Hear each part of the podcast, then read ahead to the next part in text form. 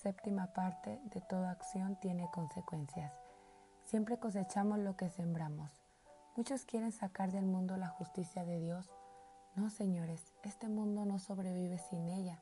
La justicia divina, y no hablo del infierno, sino de la justicia de Dios de este lado de la eternidad. Ella nos protege. El Evangelio de Lucas dice que Dios hará justicia a sus escogidos que claman a Él día y noche. Es decir, que esa justicia que nos cuida también protege a los demás de nuestras malas acciones y nos obliga a sembrar lo bueno. No nos cansemos de hacer el bien porque nadie se burla de la justicia de Dios. Siempre cosechamos lo que sembramos. Cuando Josafat vio los ejércitos que venían contra él, consultó a Dios y se preguntó por qué las cosas salían mal. Inmediatamente recordó que el profeta Jehú le dijo que el Señor no ayudaría a los perversos ni amaría a los que odian. Debido a lo que Josafat hizo, Dios estaba enojado con él.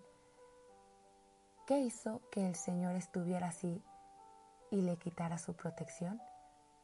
El segundo libro de Crónicas dice que disfrutó de riquezas y gran estima, todos lo querían. Y, hay nada malo en eso, no hay nada malo en eso. El problema es que hay gente que cuando se enriquece llega a la iglesia mirando por encima del hombro y expresa, aquí nadie es digno de mis hijos. Y corren a buscar candidatos en las universidades o los lugares de los ricos, despreciando a la familia de Dios. Ese fue el pecado de Josafat.